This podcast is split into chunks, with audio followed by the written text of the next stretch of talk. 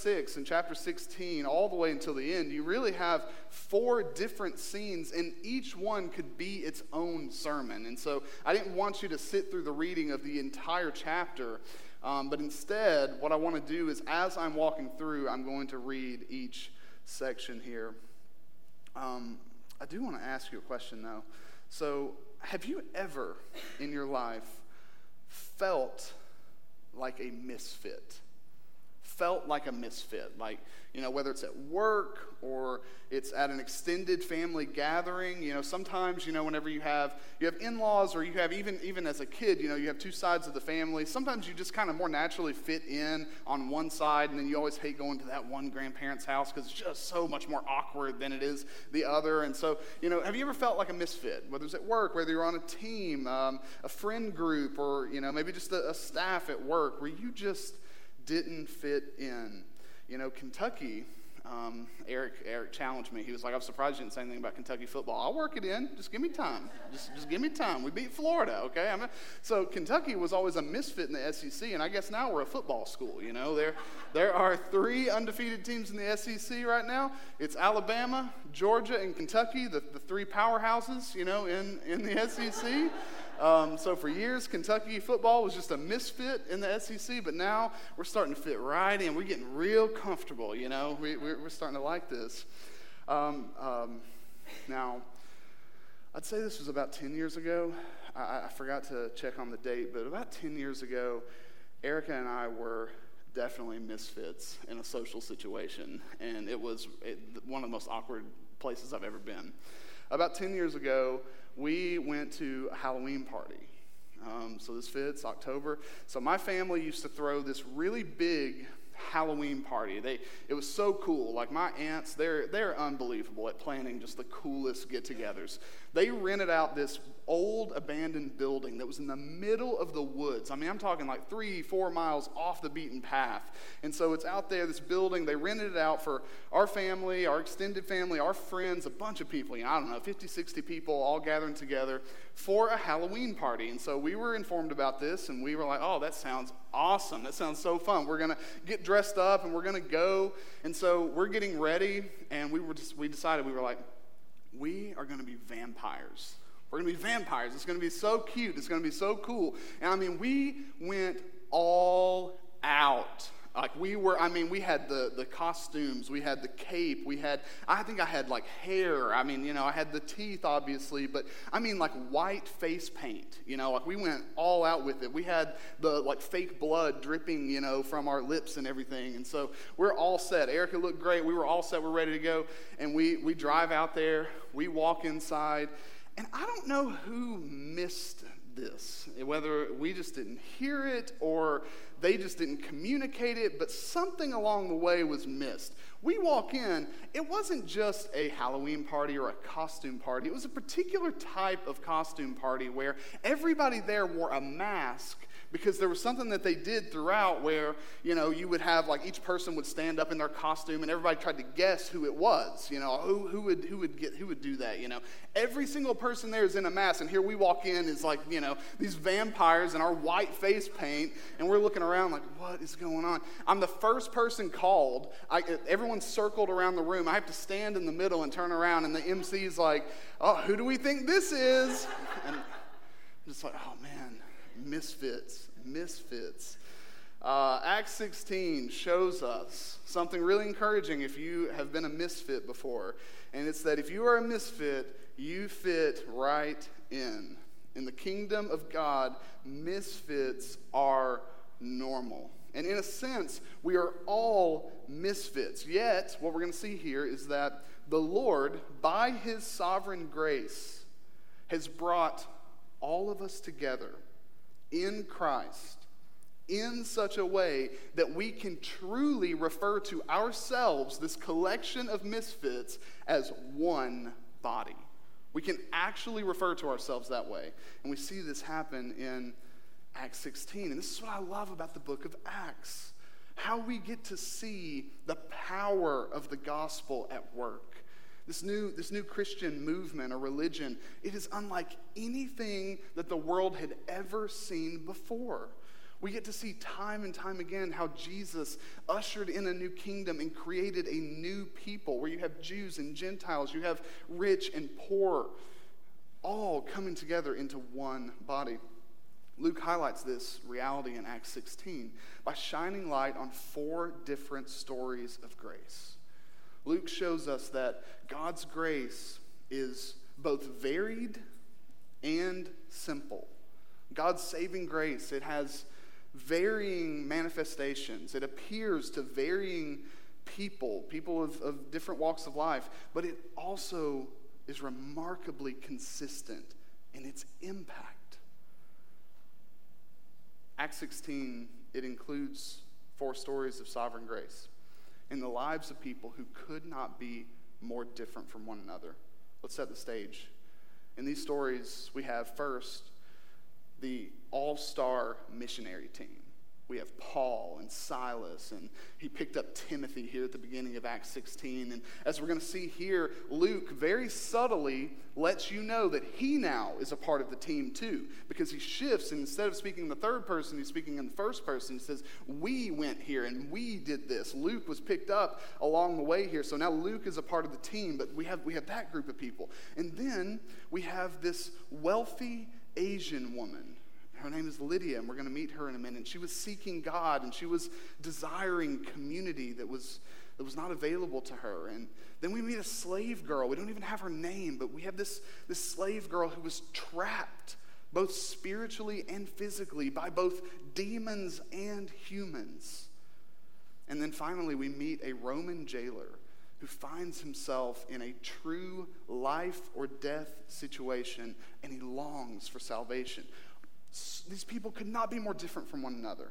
These stories, really, could not be more different from one another. But behind each of these stories is one common thread. It's like, you know, Topher on the bass back here, just a subtle bass keeping rhythm throughout the passage, just a subtle bass drum that we see in this song.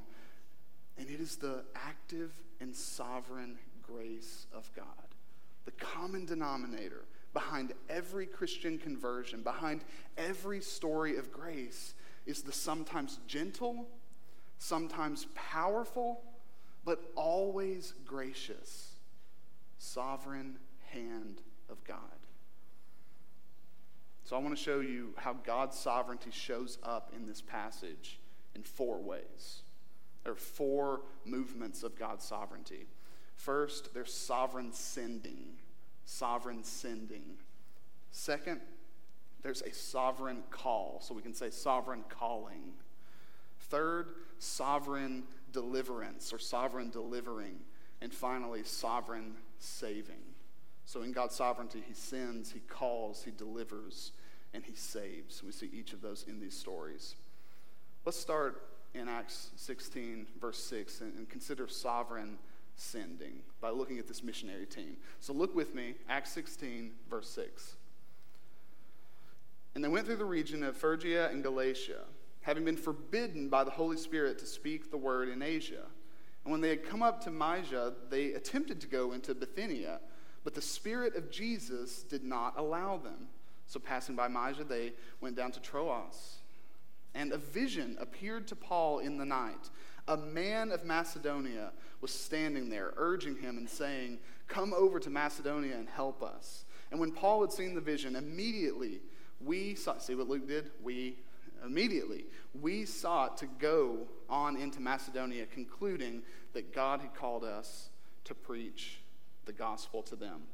Um, hey, could I, could I get the map on the screen? I want to see if this is actually going to be helpful or not. That's not helpful, it's very small. Um, yeah, so hey, we'll do this instead. Do you have a Bible? In your Bible, you probably have a map in the back of your Bible. Why don't you flip there, okay? So we can get that. You can leave that map up for now. Um, thank you. I thought it would be a little better than that. Uh, if you have great vision, maybe it's just me. If you have great vision, the brown, the solid brown or orange line that's going through, this is Paul's second missionary journey, and it starts there in Antioch. And, and you see you see the, the movements here. So I, I wanted you to have a picture of something as I walk through their movements, and then, and then we're going to draw some conclusions from it. So, coming out of the Jerusalem Council, Paul and Silas, they set out on what we've, we've called throughout history as Paul's second missionary journey. Uh, Paul, uh, Paul, first returned to Lystra. He keeps going to and from Lystra, and he, he goes, goes to Lystra, and while he's there, he picks up a new missionary partner. We find that in the first five verses. It's Timothy. Timothy is picked up. They take the news from the Jerusalem Council, they spread it around, and then they set out for Asia.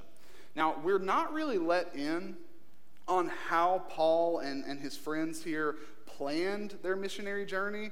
Um, a, a, lot of presumptions have been made, we, but we really can't be certain of how Paul chose where to go next with the gospel. We, we just we don't really have that insight. But it does seem like Paul's strategy was to try to visit as many city centers as possible. But, but we, really, we really can't know for sure. So there are a lot of people who think that when he's going into Asia, for instance, that his plan was to eventually get to Ephesus. And that's, that's really where, where he was wanting to go, but, but we can't know for sure. What we do know is that Paul was wholeheartedly committed to take the gospel where it had yet to be believed, and he had a wholehearted commitment to rely on the Holy Spirit to lead him. So, starting in verse 6, Luke starts to outline the group's movements. He's not giving us the motive, but he's just telling us this is where we were planning on going. And so from South Galatia, if you see, you see Galatia there, from South Galatia where, where they were, um, we, we find that this team, they start making their way west toward Asia. Now, uh, you know, maybe they did plan to go to Ephesus, we don't know. But what we do know is so interesting here, and it's, it's almost just really startling if you notice uh, and Luke just kind of throws it in there like it's just a casual thing to say. Having been forbidden by the Holy Spirit to speak the word in Asia, they, they went elsewhere. So instead of going into Asia, they, they had to travel somewhere else because God Himself kept them from, from going into Asia. So, change of plans. Paul and the team, they then decide to head northwest into a region that bordered the Black Sea called Bithynia. And, and so they're, they're trying to go into Bithynia to share the gospel. Again, we're not sure why. We're, we're, not, we're not really uh, certain of what he was trying to do there. But when they tried to go into Bithynia, they were stopped again. And Luke tells us they were stopped by God himself. The Spirit of Jesus, that language is so strong, did not allow them to go into Bithynia. So, um, strike two Paul and the team, they go to, they go to this port city called Troas, and while they're there, Paul is sleeping one night, and, and while he's asleep, he has a vision. And he's had visions before, and those visions are usually sent by God. So he has this vision, and he has a vision of a man from a place called Macedonia. You see Macedonia on the map up there in the top left. Um, this, this Macedonian man calling out to him, Come over to Macedonia and help us. Well, Paul recognizes there's something there's something different about this. So he believes it's a call from God. He gets together with his team. They huddle up and, and you know, they deliberate and they agree. This vision was a sign that God was sending them to preach the gospel in Macedonia. All right, so three things, just to sum up, sum all that up. Three things we see. One, God forbids the team from sharing the gospel in Asia. Number two, God does not allow the team to share the gospel in Bithynia. And then three, God sends Paul a vision calling the team to share the gospel in Macedonia. Um, what do we do with this? Because, you know, when I've always heard about the Macedonian call, I've always just heard about the vision.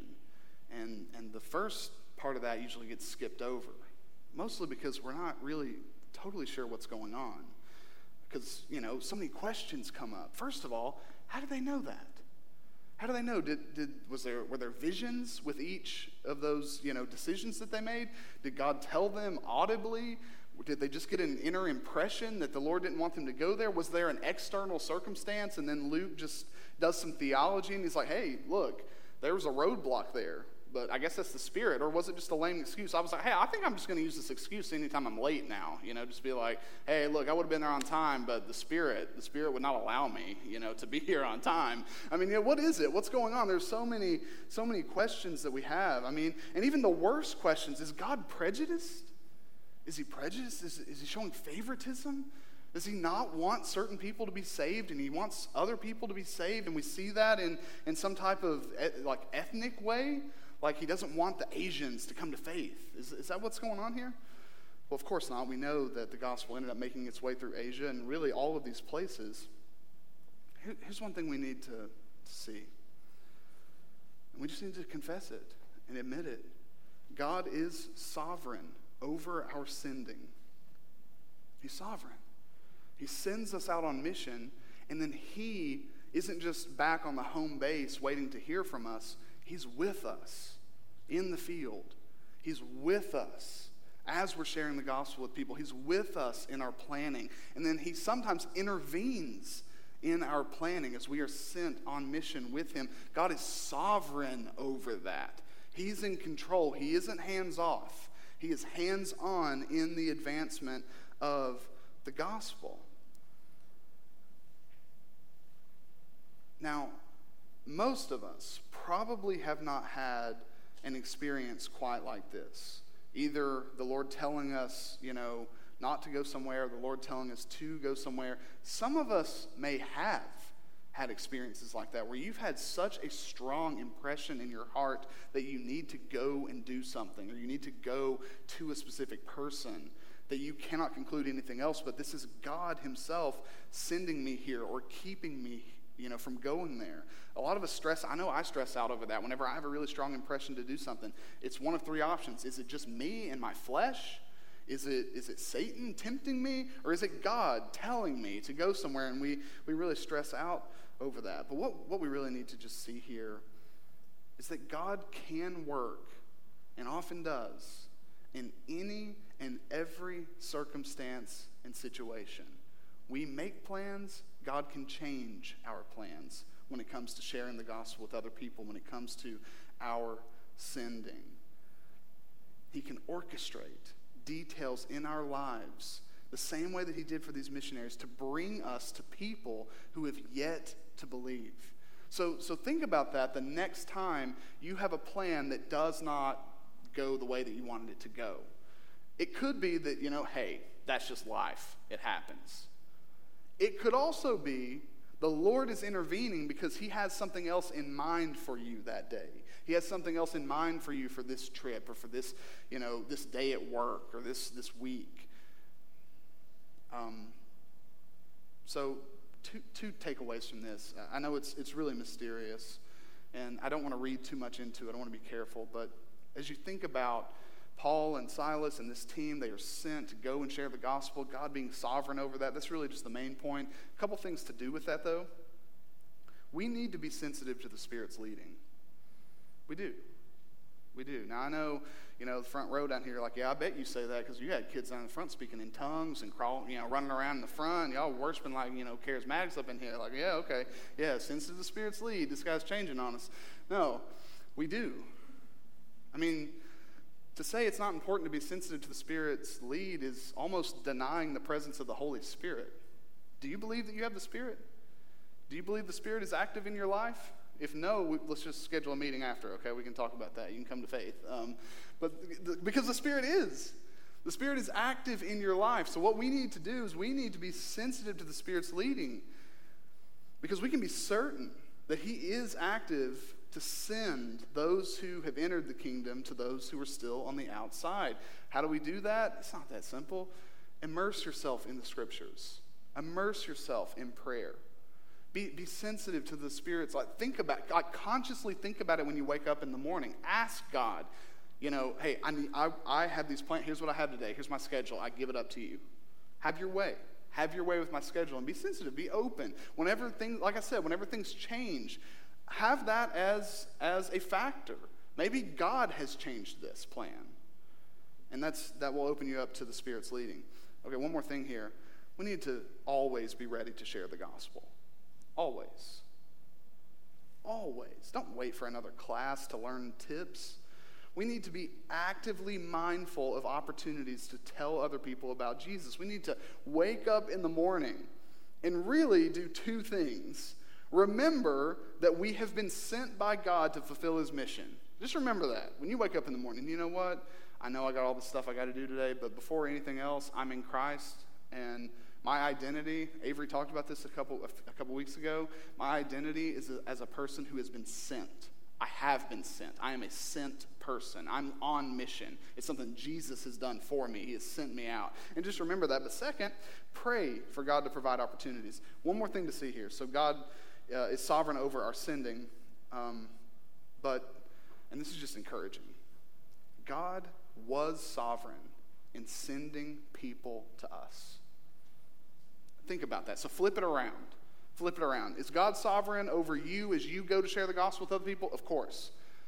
God was also sovereign over the people who shared the gospel with you. So think about Lydia and the slave girl and the jailer as we unpack their stories. Their lives were changed forever because Paul and his friends did not go into Asia. Like this, this girl who uh, we're going to meet in a minute, who's a slave and who's been possessed by a demon, is set free because Paul didn't go into Bithynia. The Lord was sovereignly bringing Paul and Silas and Timothy and Luke into Macedonia to save these people. Lydia, coming to faith, this jailer, he almost takes his own life later in the story and he comes to faith in Jesus. His life has changed forever because God changed Paul's plans. Some that happened for you. Think back to your conversion. Think about the factors. Think about, think about everything that was involved leading up to the moment that you believed in Jesus. God was orchestrating that. He was involved, intimately involved in your conversion. He's sovereign in sending people. So long before you came to faith in Jesus, God was at work to draw you to himself by sending his people to tell you about Jesus. So there's sovereign sending. Second thing to see in this passage sovereign calling. Sovereign calling. And we get to meet Lydia here. So look with me at verse 11. So, setting sail from Troas, we, we made a direct voyage to Samothrace and the following day to Neapolis, and from there to Philippi, which is a leading city of the district of Macedonia and a Roman colony. We remained in the city some days.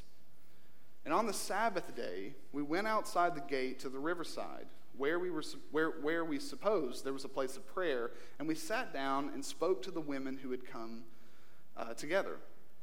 One who heard us was a woman named Lydia from the city of Thyatira, and uh, she was a seller of purple goods, a worshiper of God. The Lord opened her heart to pay attention to what was said by Paul. And after she was baptized and her household as well, she urged us, saying, If you have judged me to be faithful to the Lord, come to my house and stay. And she prevailed upon us. All right, so, so you have Paul, Silas, Timothy, and Luke.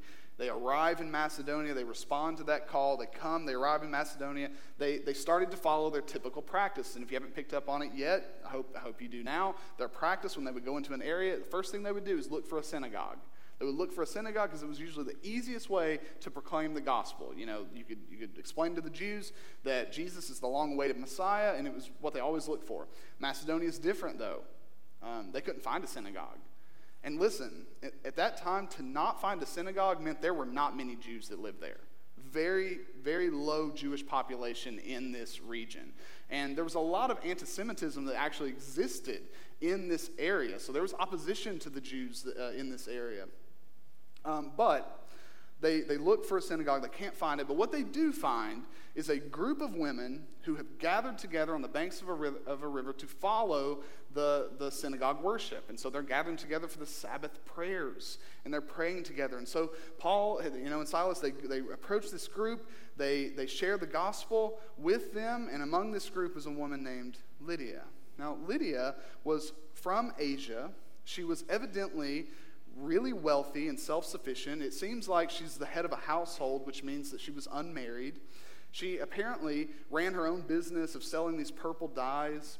Lydia was a Gentile, but Luke, he refers to her as a worshiper of God or a God worshiper. Sometimes it's referred to as a God-fearer, and that's, that's almost an official title. So this was a Gentile person who worshiped Israel's God. So you were not ethnically Jewish, but you worshiped Israel's God. They were called God worshippers or God fearers.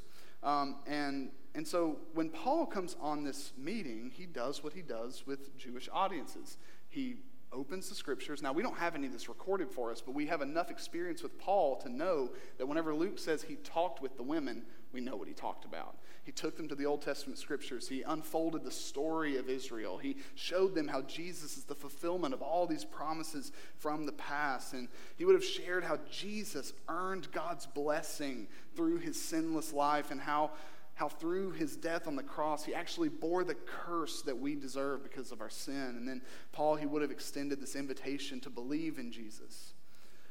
Um, the next thing we see is very quickly, Lydia comes to faith.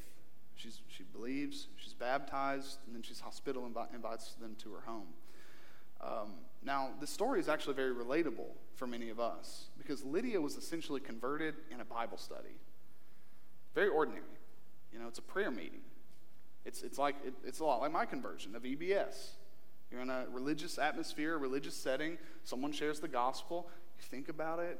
You're like, you know, I've been hearing some things like this, but I hadn't really heard it like that before. It makes sense to me. She has time, she reasons, things are quiet, you know, beautiful setting out on the banks of a river, and, and she comes to faith. And, you know, you, you may have a story that's like that, but we can actually relate to Lydia's conversion in a more mysterious way as well.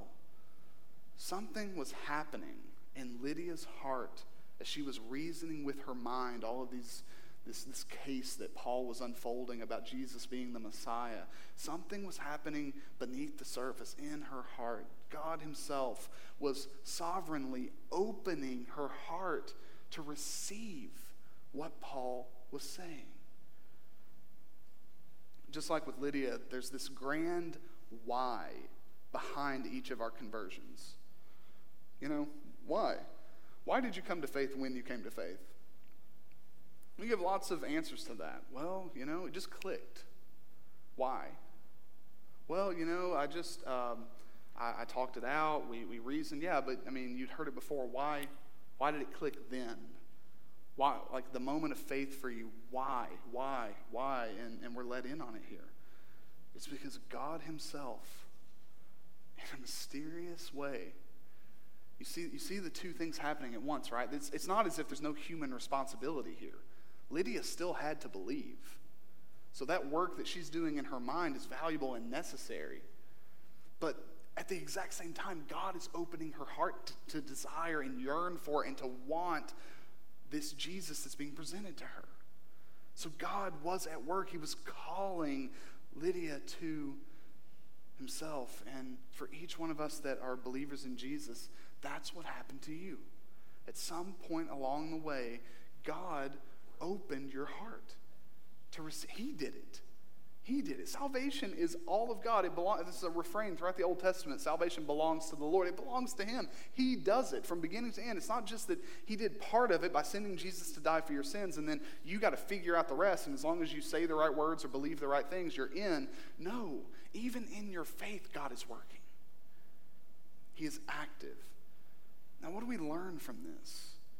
From God's sovereign calling of Lydia? we learn two very beautiful things. Six words. First, God loves you.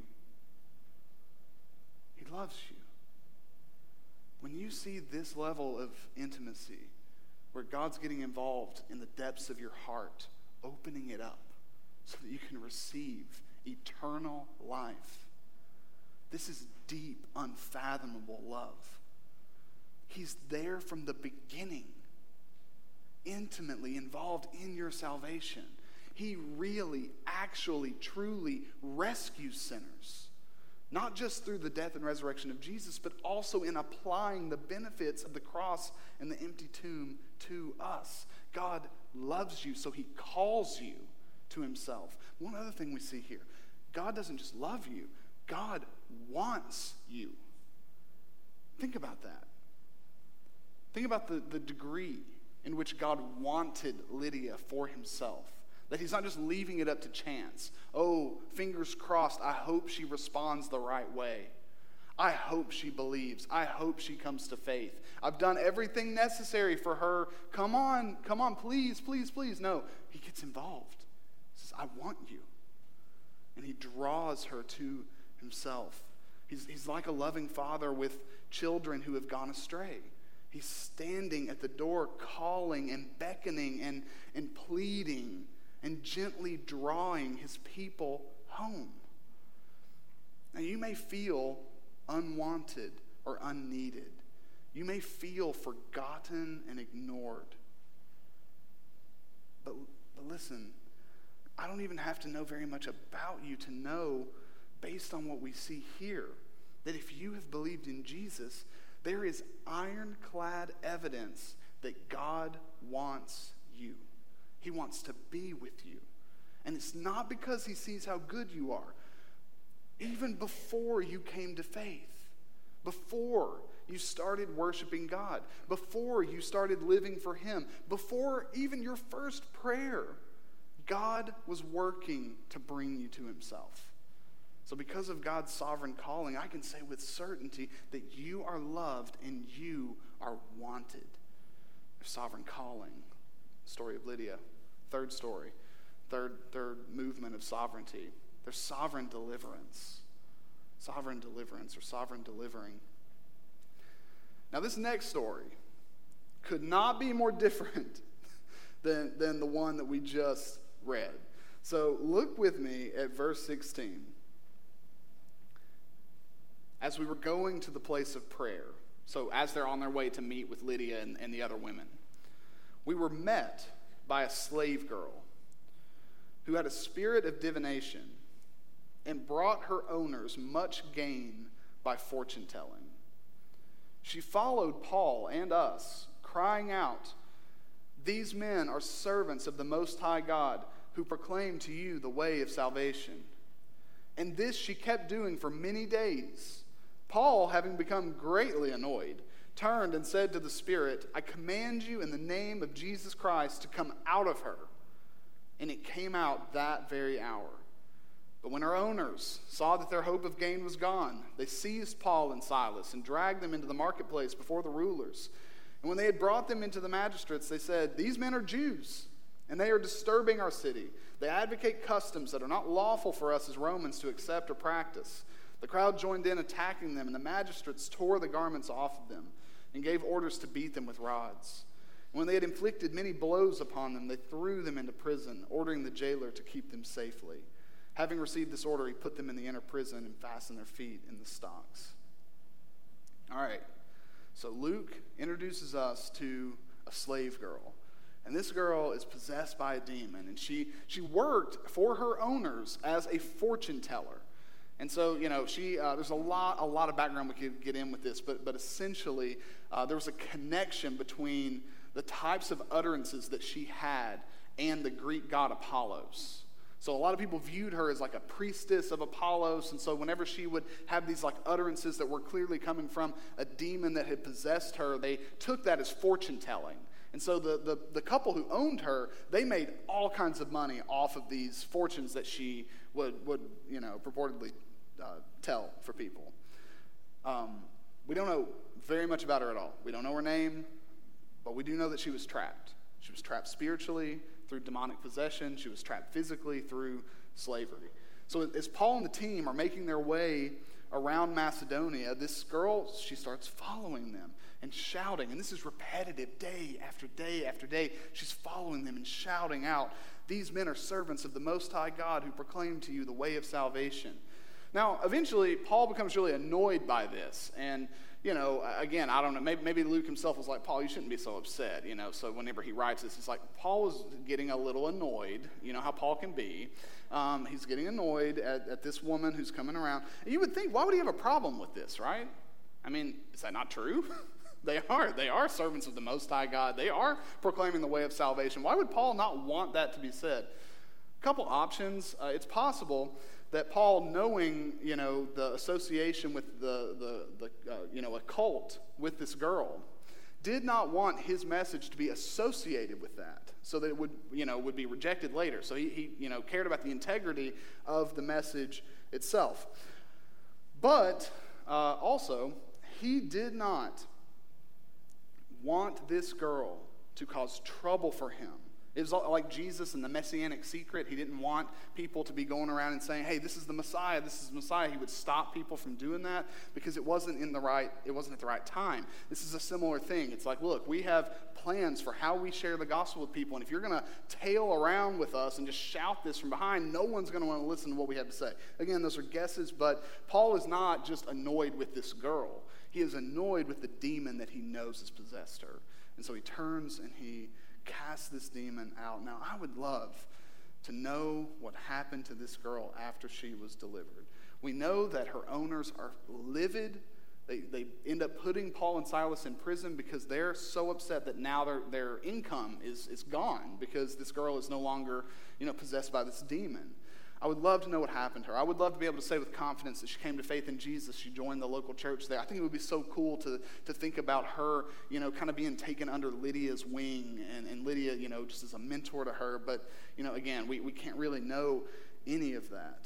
Um, but here's what we do see from this God actively pursues those that the world rejects. You see God's grace here? Do you see it? In his grace, God would not let Paul go to Asia because he had an appointment for him in Macedonia. But this divine appointment included this unnamed slave girl's deliverance just as much as it did the wealthy Lydia's conversion. You know, we don't know her name, we don't know much about her. But if, if Lydia saw Jesus as the Messiah, the promised one, then this slave girl, she got to see Jesus as the powerful deliverer. Both are true. In the name of Jesus, she was set free. Isn't it amazing that a God so great stoops down so low? He draws so near to those who have absolutely nothing to offer him or anyone else. It's almost like Luke is showing here. If you think that, you know, the Lord, of course, he pursued Lydia, she could be really useful for the church. Look at her resources. So, yeah, we're going to change plans and go to Lydia because of all her resources and what could be accomplished through her. It's almost like Luke is saying, no, no, no. Here's an unnamed slave girl, and we don't even know how her story ends. And part of God's sovereign sending was for the deliverance of this girl from demonic possession. This is what God does. He pursues what the world rejects. He comes after those that everyone else has left behind. And we need to follow suit. As his people, we need to be on the front lines, pursuing the least of these, meeting not just their spiritual needs, but their physical needs as well. God is sending us to care for those that the world has rejected their sovereign deliverance. And there's one more thing we see in this passage sovereign saving. This Roman jailer. This is my favorite part of the story. So let's jump into verse 25. Just recap Paul and Silas. For some reason, you know, Luke and Timothy, they completely avoid imprisonment here. I, I don't know how that happened, if they just kind of started to shrink back a little bit into the crowd, be like, you know those guys? Mm-mm, I don't know those guys. You know, just like repeating Peter or something, who knows? Um, but they're not there. Paul and Silas are in prison. So let's, let's pick up within there in verse 25. About midnight, Paul and Silas were praying and singing hymns to God, and the prisoners were listening to them. And suddenly, there was a great earthquake, so that the foundations of the prison were shaken. And immediately all the doors were opened, and everyone's bonds were unfastened. When the jailer woke and saw that the prison doors were open, he drew his sword and was about to kill himself, supposing that the prisoners had escaped. But Paul cried with a loud voice, Do not harm yourself, for we are all here. And the jailer called for lights and rushed in, and trembling with fear, he fell down before Paul and Silas. Then he brought them out and said, Sirs, what must I do to be saved? And they said, Believe in the Lord Jesus, and you will be saved, you and your household. And they spoke the word of the Lord to him and to all who were in his house. And he took them the same hour of the night and washed their wounds. And he was baptized at once, he and all his family. Then he brought them into his house and set food before them. And he rejoiced, along with his entire household, that he had believed in God. Paul and Silas are in prison. They're in change, uh, change, chains. Um, it's, an, it's an outrage, m- mainly because they're, they are Roman citizens, and so this isn't right. In the end, they're actually released because of that. Um, but Paul and Silas are not grumbling. They're, they're not complaining. They have joy in their hearts. They're, they're singing. They're praying to God. And more clearly than ever, I see why. It almost becomes a cliche at some point where you're like, yeah, I was in prison for the faith, but I was happier then than I'd ever been in my entire life. And you just become a little skeptical. Like, I mean, yeah, I mean, I get that sounds really spiritual, but come on, you're still in jail. like, that's still miserable. You still have like rats at your feet, you know? So what, what gives? But in this passage in particular, after everything they had just experienced, when you experience the sovereignty of God the way that Paul and Silas have, there is more reason to rest and rejoice than to worry in a situation like that. When you in your life experience the sovereign hand of God in your life, when you are in a difficult circumstance, it becomes easier and easier to trust. The, Lord has this. I may not like what happens, but He is involved in my life. Well, Paul and Silas, they start having church in the jail. They're singing, they're praying, their voices are lifting high, and then the ground starts to shake beneath their feet. The foundation of the jail is jarred, and the prison doors are opened, and the shackles, they fall off.